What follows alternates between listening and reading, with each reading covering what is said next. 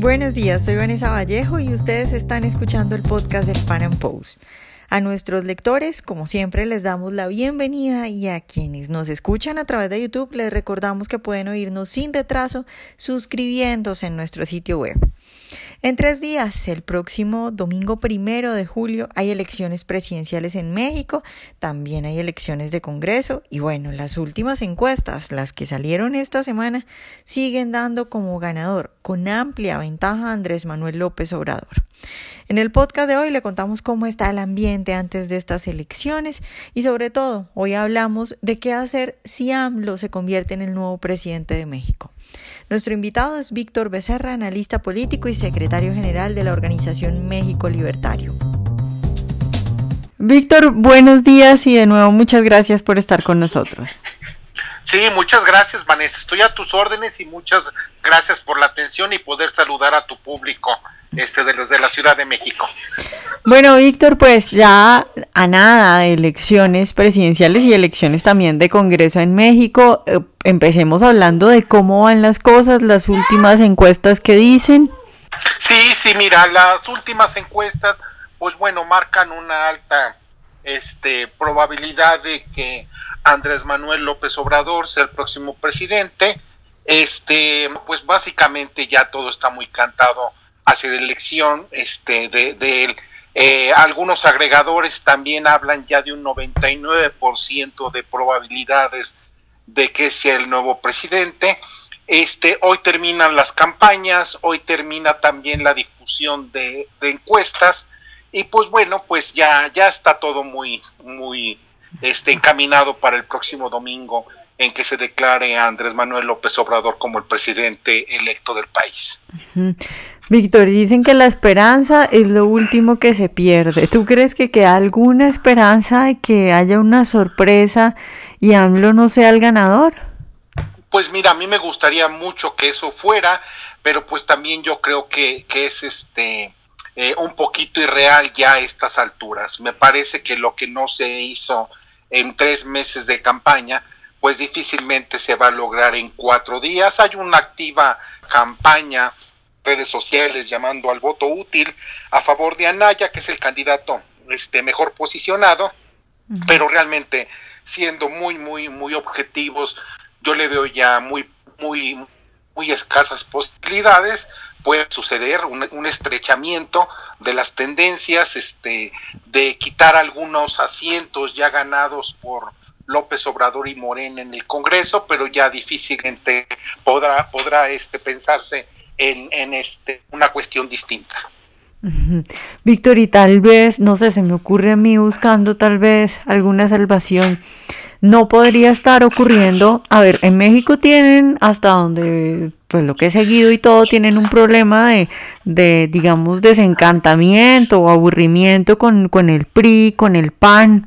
en este caso, pues con Anaya y con MIT. Eh, no podría ser un fenómeno como de que en las encuestas, cuando a la gente le preguntan, pues le da igual decir por cuál, porque es un, porque es eh, un desencantamiento y entonces son los únicos, los de los de AMLO los únicos que efectivamente responden, porque bueno, también en México, por, en, en Estados Unidos, por ejemplo, las encuestas antes de las elecciones daban a Trump como seguro perdedor. ¿No te parece que de pronto por ahí podría haber algo?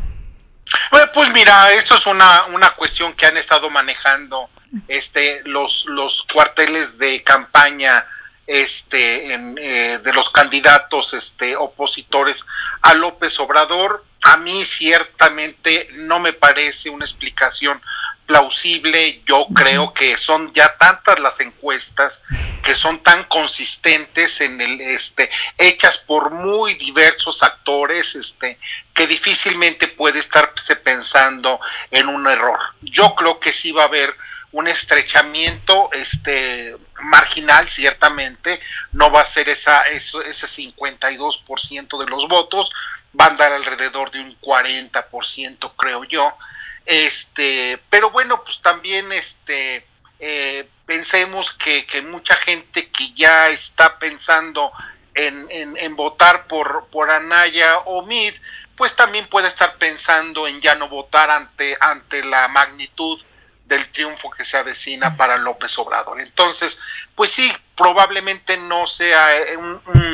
un, nivel tan amplio, de, un margen tan amplio de victoria de López Obrador, pero sí, sí, yo realmente no, no, no le veo por dónde pueda existir algún error o algún este sesgo o alguna falta de respuesta que no hayan captado las, las, encuestas. Son tantas, tan variadas y, y patrocinadas por tan distintos actores y todas son consistentes en la misma dirección. Bueno, Víctor, supongamos entonces que el domingo gana AMLO, que pues como tú lo dices es lo más probable y ya casi seguro. ¿Qué hacer una vez gane AMLO?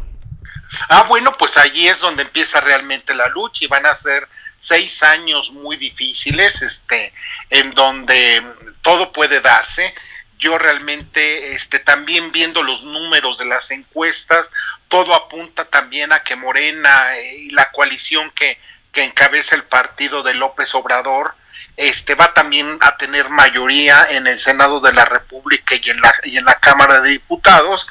este, y probablemente en un buen número de congresos locales. Es importante mencionar esto porque este para hacer cambios en la Constitución se requieren mayorías de las de las de ambas cámaras federales, pero también un mínimo de 17 congresos locales y yo creo que, que va a estar muy cerca López Obrador de tener este ambas mayorías. Este, y si no lo logra, pues bueno, va a haber oportunidad con el presupuesto federal de comprar diputados este, eh,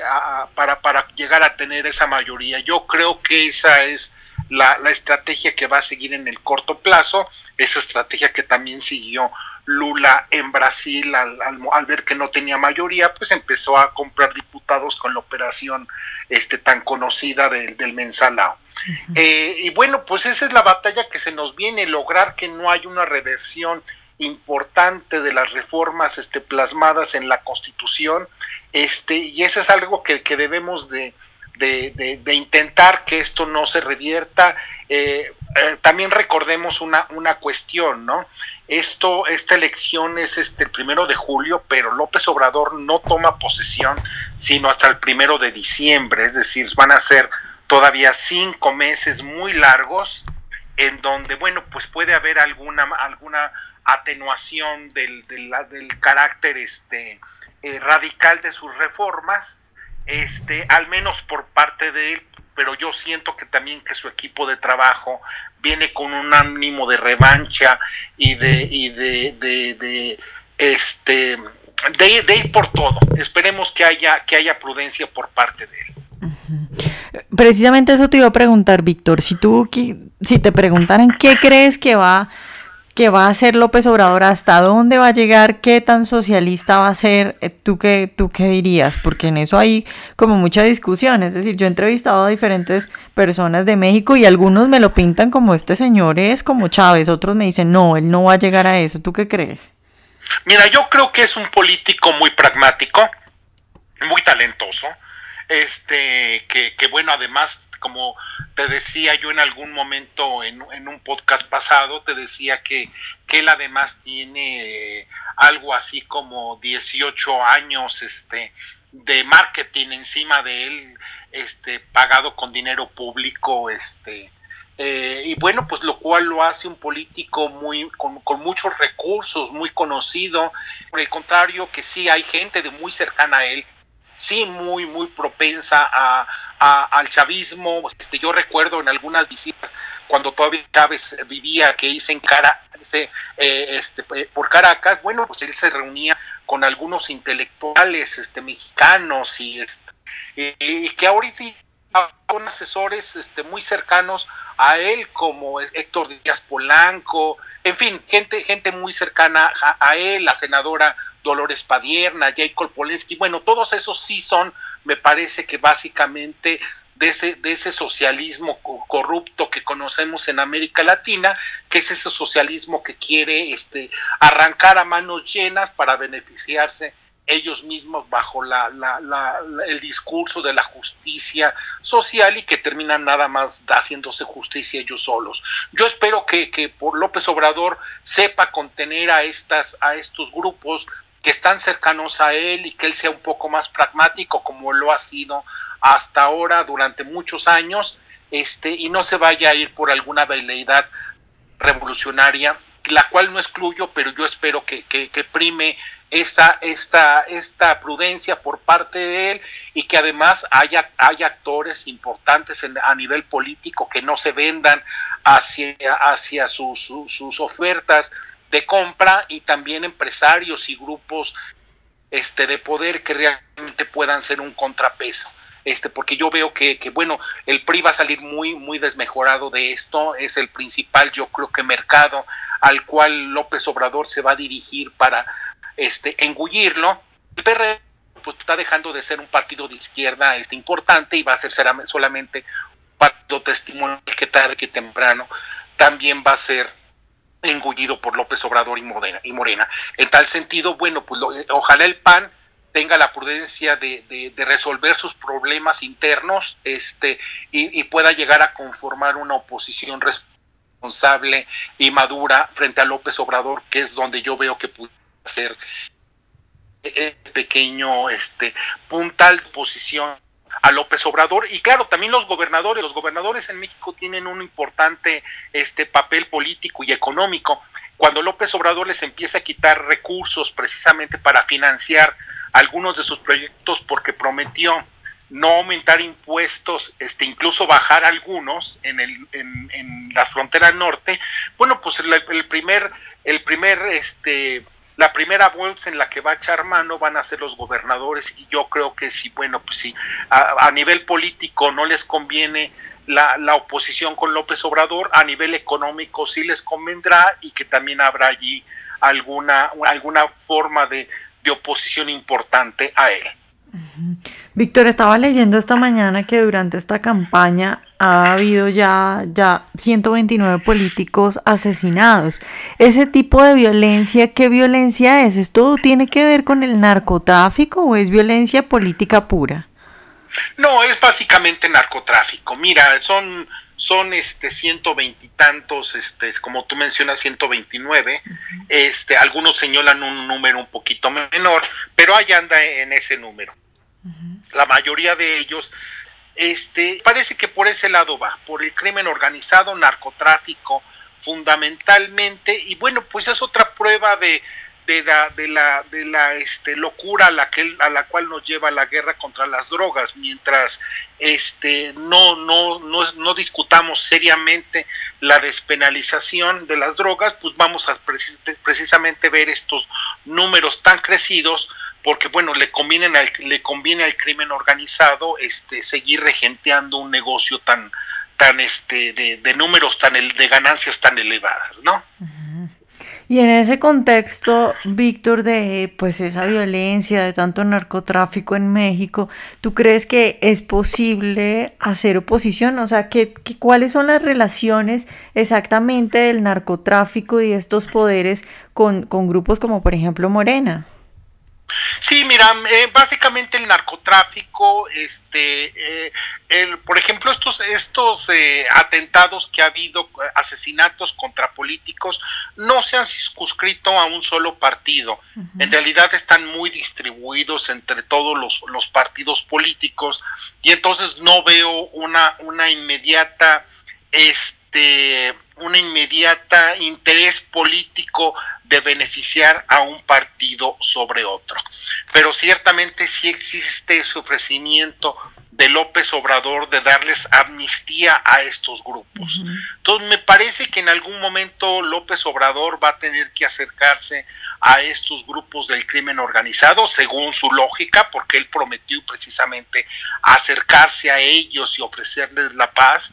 este, y, me parece que, bueno, eh, no dudaría que, a lo mejor algunos, algunos narcotraficantes en vista de este ofrecimiento, pues hayan ya tomado la iniciativa y hayan apoyado algunas campañas locales de, de Morena a nivel, a nivel este, en los estados y, municipios. Pero bueno, yo, yo, yo insistiría en que hasta ahorita no puede identificarse una, una intencionalidad política específica a favor de un partido o candidato, este, pero que sí que ciertamente López Obrador va a tener esa, esa, esa necesidad de cumplir la promesa que él hizo. Y, allí vamos a ver este hasta qué punto hay esa eh, hay ese acompañamiento del narcotráfico hacia él porque pues básicamente él, lo que les ofrece es, vida vida paz y, seguir disfrutando sus sus dineros este sin que nadie los moleste vamos a ver no bueno, Víctor, pues veremos qué pasa este fin de semana. Muchas gracias por ayudarnos hoy a, a, entender un poco el panorama y pues ojalá te tengamos de nuevo después de lo que pase el domingo. Claro que sí, yo encantado y bueno, pues vamos a ver qué, qué sucede este domingo. Este, no, insisto, yo no le veo una, una posibilidad de una modificación sustancial a lo que se avecina, pero sí yo creo que, que, que las gentes que, que, tenemos una postura liberal debemos de, de, revisar qué hicimos mal, qué hicimos bien, este, por qué no funcionaron muchos de nuestros discursos y qué debemos de hacer. Yo creo que los liberales en México debemos este, ser más autocríticos este, sobre, sobre lo, que, lo que pasó y, actuar en consecuencia eh, en lo sucesivo. Ojalá hayan disfrutado nuestra entrevista de hoy. Recuerden seguirnos en nuestro canal de YouTube y en nuestras redes sociales y nos vemos en un próximo Panam Podcast.